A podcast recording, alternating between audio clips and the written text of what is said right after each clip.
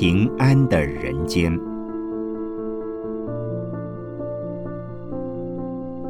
圣严法师著。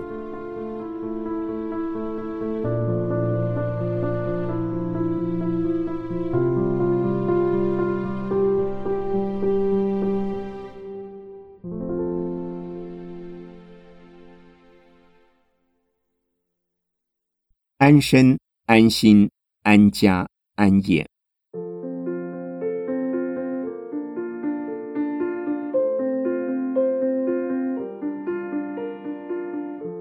我不是科技的专家，也不是生理、营养、心理分析、家庭问题专家，更不是企业管理专家。我是以佛法来整合问题、疏导问题的法师，站在佛教徒的立场。把对佛法的体验，将人间所有身心环境的问题做整体性的疏导，提供大家一些原则性的指导，以达成安心、安身、安家、安业的目的。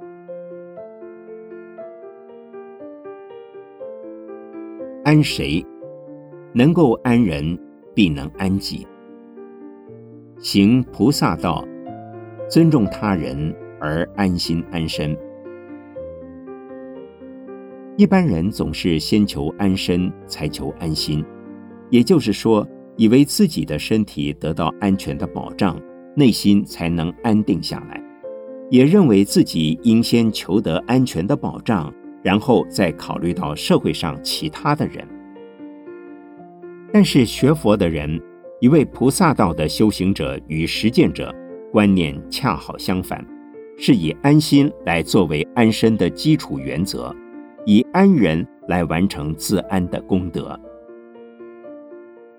因为心安定了以后，身体自然也会安定。心理健康，身体即使有病，也算是个正常健康的人。如果心不健康，身体再怎么好，这个人也是有问题的，对社会、对家庭都可能造成困扰。如果能够随时随地以他人的安全、他人的安定、他人的幸福以及他人的利益为首要考虑，你一定是个很安定的人。你的家人、亲友也都会因此而得到安全。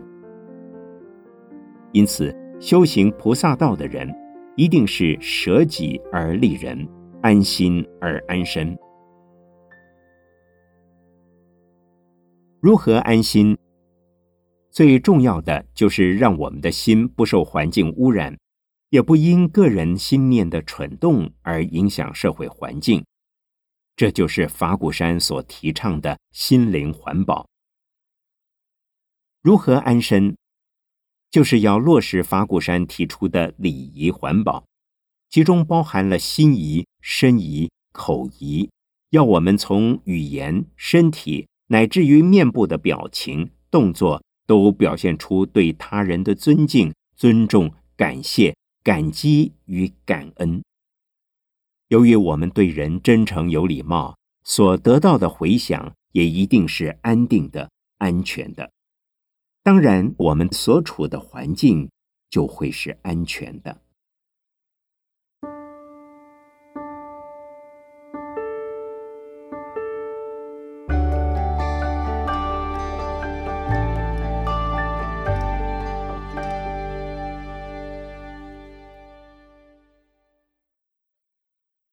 身心平安，身心的平衡与安稳。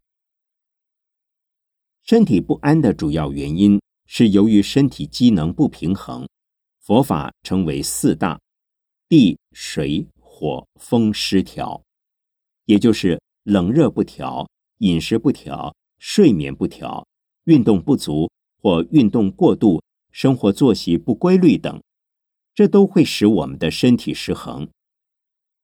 此外，不能够控制内心的浮动，而造成种种心不由己、身不由己的状况，也会使得身体的健康受损。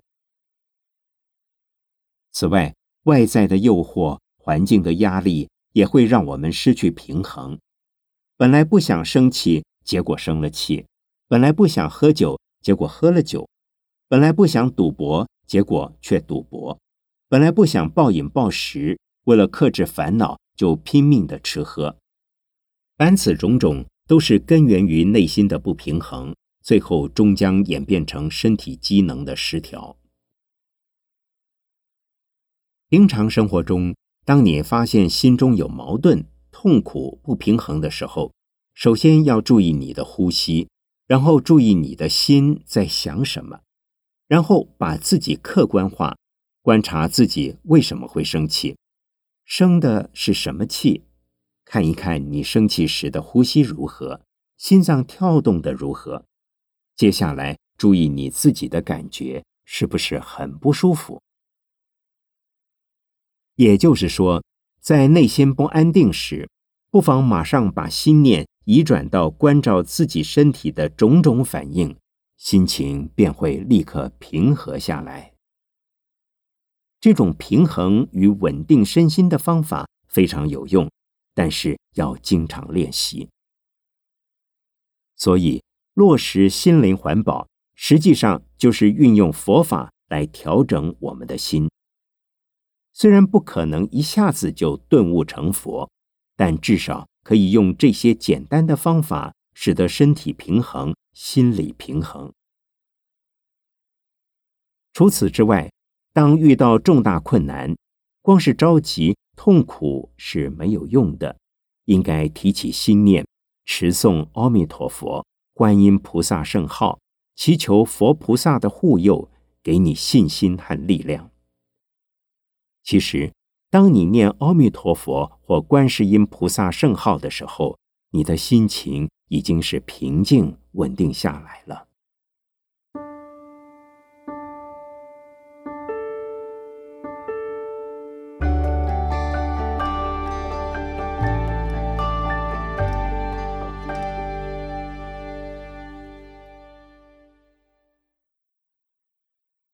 安居乐业。家业的幸福与安全。家的定义是指同住在一起的人。我们每一个人都有家，也都有不同层次的家。有家就一定有眷属。眷是眷爱、眷顾、亲爱、亲近、关怀、照顾的意思。对所属的人眷顾、关爱，就叫眷属。在家庭中，每一位成员应该互相照顾、关怀、勉励，彼此相爱相助，也一定要有责任、义务以及伦理的分际关系。现今一般家庭都是由大家庭分出的小家庭，所以家庭的安定力往往比较薄弱。夫妻间常常为了一丁点小事就吵架、闹离婚。孩子稍微长大了一些，就开始叛逆，甚至离家出走。如果我们能够从一个小家庭、小家族，慢慢把范围扩大，把所服务的机关、公司、团体都当成是自己的家，如此一来，心量就会宽大，而不会老是围绕着个人的小家庭而吵架、闹疫情。释迦牟尼佛便告诉我们，要以如来的事业为家务，以一切众生为眷属，这样的家范围就非常大。在《维摩经》中，维摩诘菩萨是以一切烦恼为如来种，以一切众生的俗眷为成佛的家业。照顾好自己的小家庭是菩萨行基础，但如果能再扩大，以一切众生的烦恼为家，贺诞起如来家业，那更是深广的菩萨行愿。但是大家千万不要把顺序颠倒了，一定要由小而大，才能得到真正的安全、安稳与平安。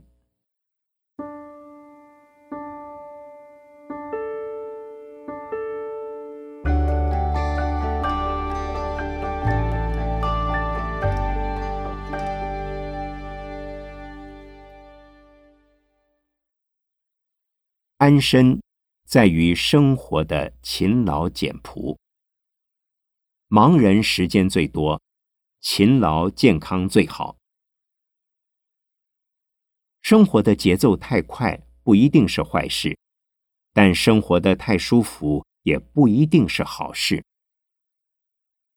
许多人拼命赚钱，为的是养儿防老、积谷防饥，希望辛苦努力赚钱之后，晚年就可以享受安定的生活。似乎工作的目的只为了让自己的生活得到安定的保障。因此，很多人都说。老的时候最重要的是要有老本，但是很多人为了老本，老夫妻两个人会吵架，和儿女、兄弟、朋友之间也会争吵，结果老本反而变成了一个不安全的东西。基于安全的保障，对国家来说要藏富于民；对个人而言，则不妨将努力的成果储藏于社会众人之中。把自己的安全寄放在社会上，那才是最可靠、最安全的。若只希望自己安全、儿孙安全，十代、百代、千代以后还要有的吃、有的穿、有的住，这想法不但不可靠，反而会害了儿孙。当然，首先你自己要创造财富、增加财富，然后你的家人。团体、社会都会因你的努力而得到幸福。人是应该工作，但工作不等于人生。人生也不仅是为了物质的富裕而工作，更不仅是为了满足物欲的享受而勤劳的工作，乃是为了健康的身心以及感恩的奉献而工作。一个勤劳的人。通常是健康的、勤劳的人，身体即使不好，也会懂得照顾自己。勤劳的人也不会寂寞，所以我鼓励年纪大的人，虽不一定是为了钱，也要有事做，否则便是一种不健康的生活方式。勤劳努力，除了让身体健康、心理平安，多半也会得到物质的报酬。但是有了物质的报酬，必须节制的使用，否则为了享受物欲，对身心又会产生不健康的行为。换句话说，勤劳工作的同时，还应该要简朴。所以，勤劳节俭这两个原则是身体健康的秘诀。而且，简朴的结果便会拥有很多福利可以提供给他人。到那个时候。你将会是一个人人都喜欢、人人都赞叹的人。忙忙忙，忙得很快乐；累累累，累得好欢喜。通常我们忙的时候都会很累，累的时候就会觉得很烦。其实能够忙也是一种幸福。或许有人会认为。盲人的时间一定很少，其实盲人的时间是比较多的，因为他会珍惜时间、安排时间、争取时间、抽出时间来做他应该做而且想要做的事。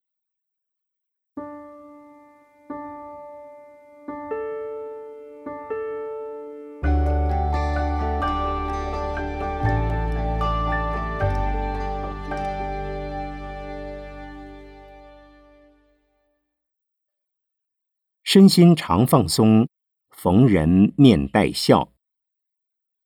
放松能使我们身心健康，发生任何事，遇见任何人都不必害怕，不要担心，心存感谢对方，就能面带微笑。如果经常是在紧张、忧愁、愤怒的状态，或挖空心思、胡思乱想，而又不知道自己在做什么的人。脸上一定缺乏笑容，造成心理不健康，结果身体也不会健康。我们应该要心中常常保持没有需要烦恼的事，也就是头脑里没有忧郁、不满意的事，因为世界上不如意事十常八九。既然已经知道可能会有八九成不如意的事出现，那还有什么不如意的呢？知福惜福，广种福田，利人利己，多结人缘。所谓得道者多助，有德者不孤。若能广结人缘，常为他人着想，把安全给别人，对方多半也会给你安全；把安乐给别人，别人多半也会给你安乐。此即敬人者，人恒敬之的道理。当然，这样做好像是舍近求远，而且有人质疑说：“人不为己，天诛地灭。”如果连自己都不能保全自己，都不照顾自己，还能够利益他人吗？我在四众佛子共勉语里有两句话：利人便是利己，尽心尽力第一，便是鼓励大家以利人而为利己，但不是先利己以后再利人。不过，我们一定是先努力成长自己，照顾好自己。才有能力利益他人、成长他人，但成长自己的目的不是为了自己，而是为了他人，那么你就会有安全了。我个人一生之中都在求成长，为了什么？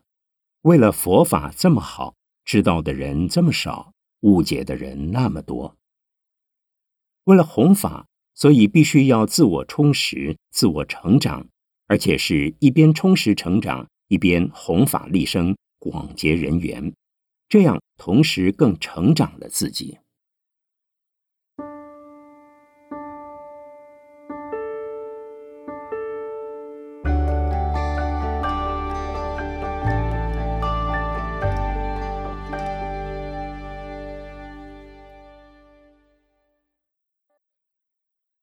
安心在于生活的少欲知足，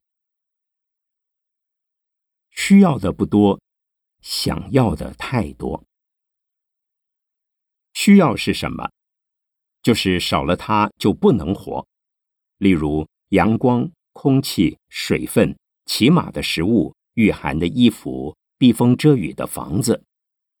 在我们这个时代，基本的交通工具、电脑、电话。也成为需要的，有这些必需品，并不算是欲望。欲望是什么呢？是除了必需品之外的奢侈品、装饰品，只为了满足自己的虚荣或称场面用的东西。不过，在不同的场合、不同的地位，为了配合当时的环境因缘，还是要有一定程度的庄严，那也可以算是一种需要。但一定要有适度拿捏的分寸。留得青山在，不怕没柴烧。我还有呼吸，当然满足了。当你的心在愤怒、忧虑、恐惧不能够平衡的时候，念这四句话，心就能够安定下来。因为还有呼吸，虽然什么都没有了。至少还没有死，活着还能呼吸，表示还有希望，就是一个有福报的人，又何必那么担心、忧虑与恐惧呢？为了个人的私利，应当少欲知足，安自己的心；为了众生的福利，必须尽心尽力，安他人的心。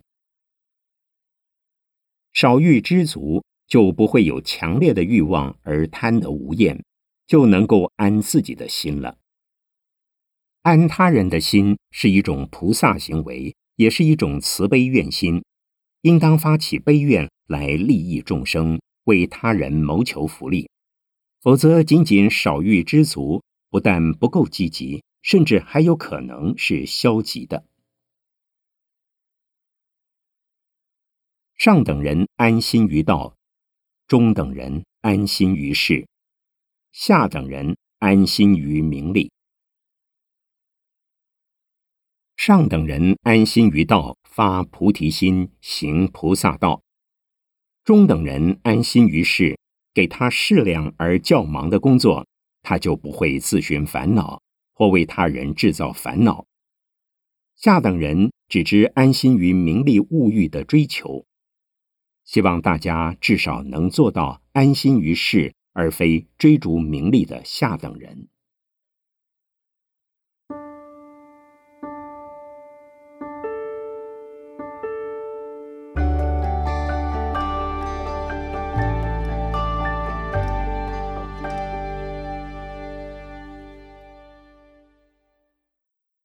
安家在于家庭中的相爱和相助。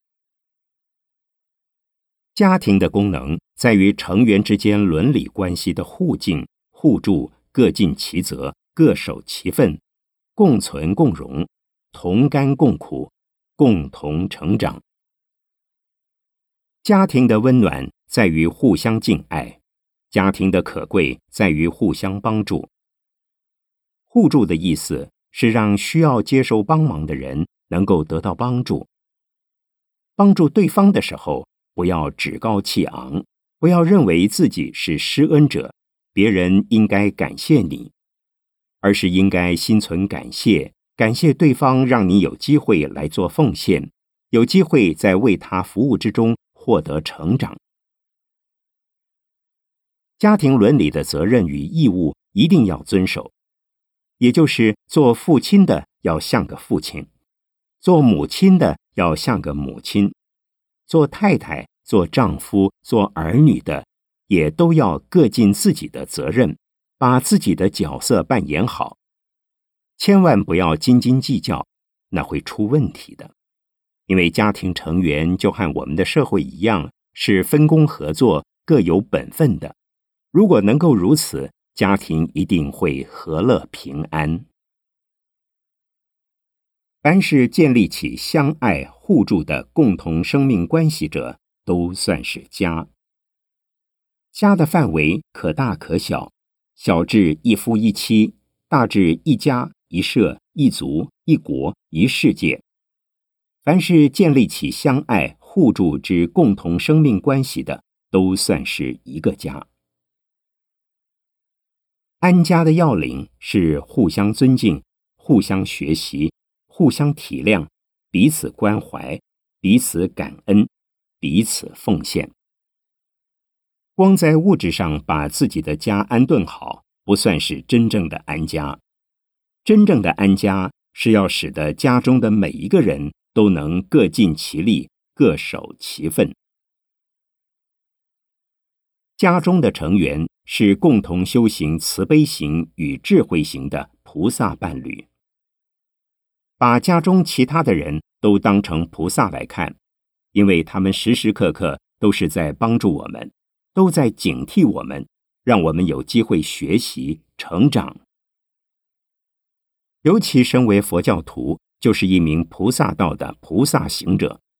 不论家庭中每一位成员的性格行为如何。都是增上缘菩萨，都是在帮我们成长，助我们在菩萨道上更往前走。更何况菩萨是救苦救难的，要救苦救难，先要学着受苦受难。有了受苦受难的经验，才能够真正成长，才能够真正安身安心，才会知道如何救众生苦，如何救众生难。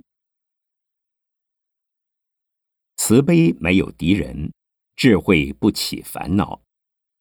与家人相处时，若能常念这两句话，家庭一定非常和乐。以智慧来对待自己，就不会有烦恼。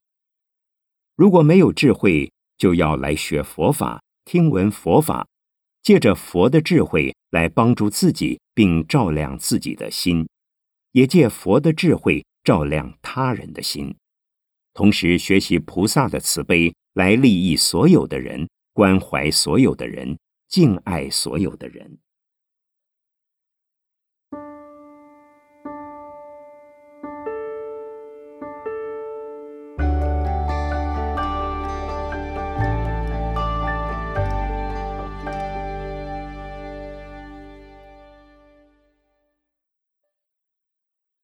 安业在于身口意三类行为的清净和精进。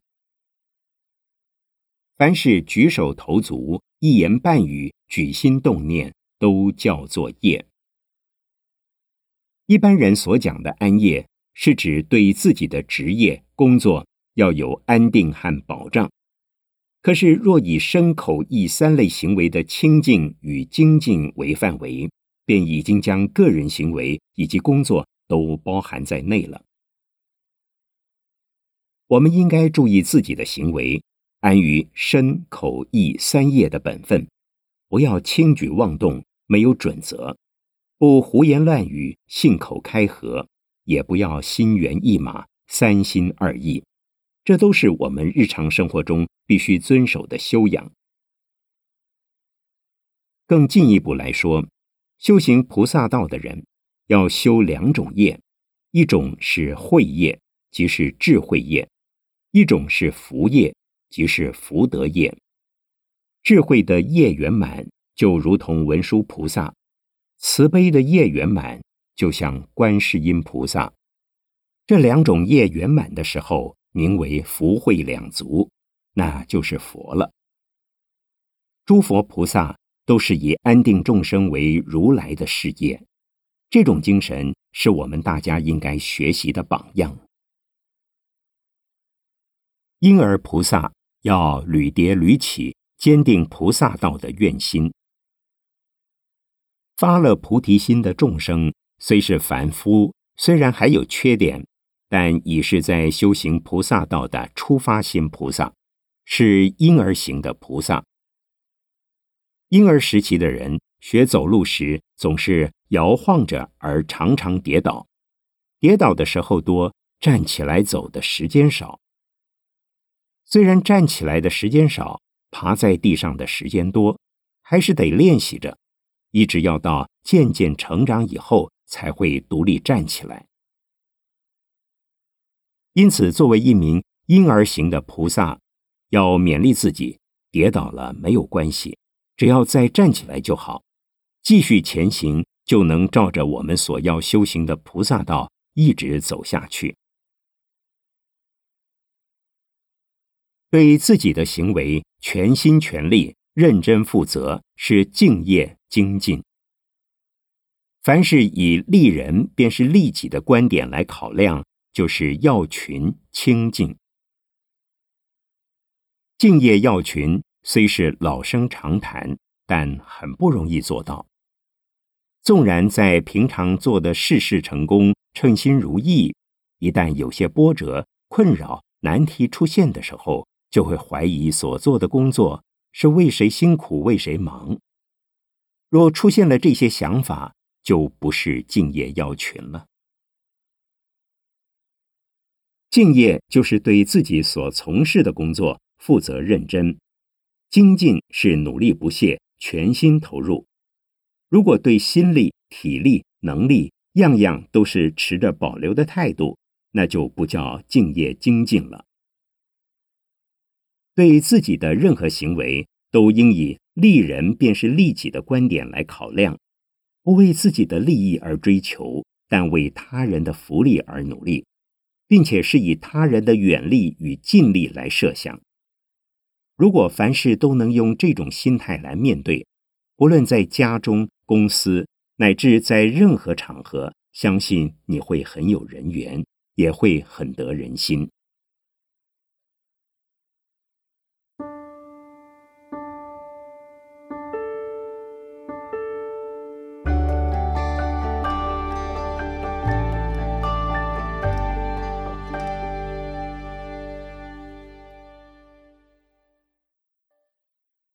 在安定和谐中把握今天，才能走出明天。这不是现实主义，而是现在主义。修行一定是以把握现在为最重要。过去的已经过去，未来的还没有来，只有现在这个时刻最重要。它使我们有着力点，能及时努力。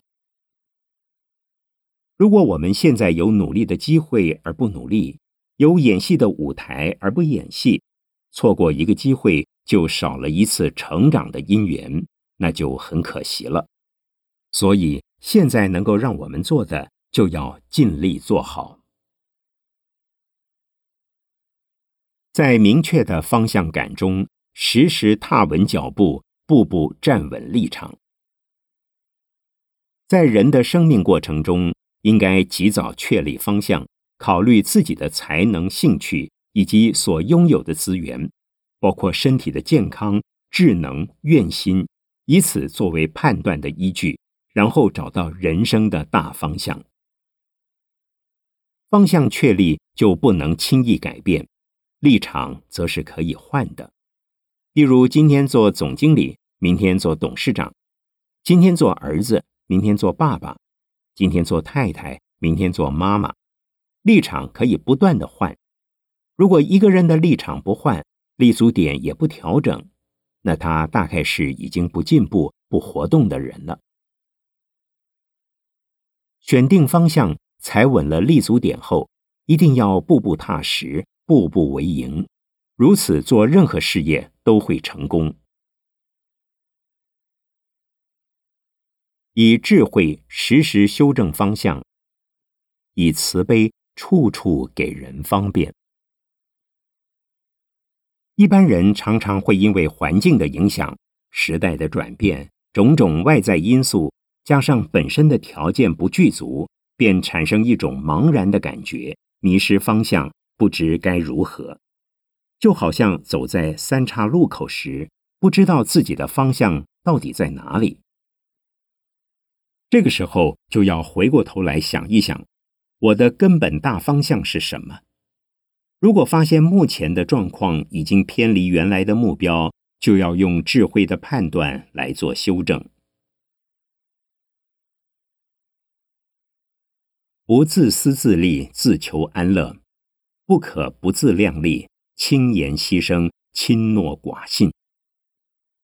少以尽力私利为着眼，多以远利功利来着想。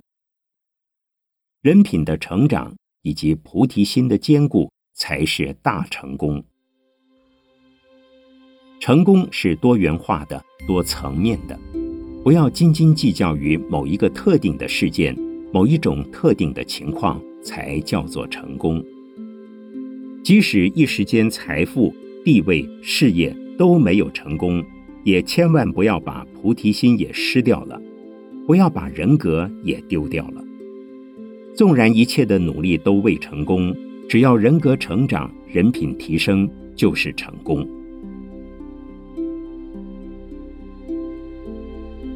凡事都必须靠各种因缘来成就，因缘往往不是一个人所能操控的，个人努力是主因，尚得有助缘的成熟，才会有成果。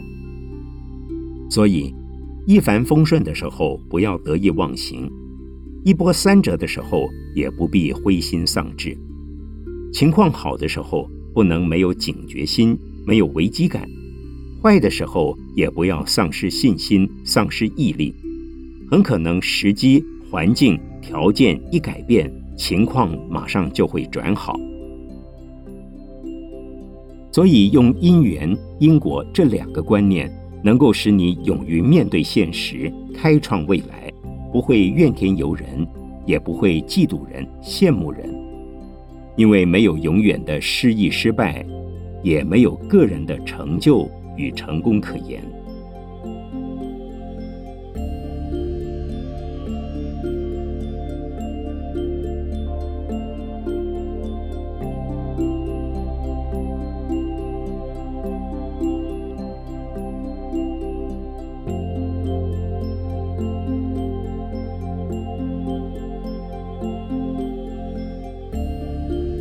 一九九五年三月二十五日，讲于农禅寺的四安讲师培训课程。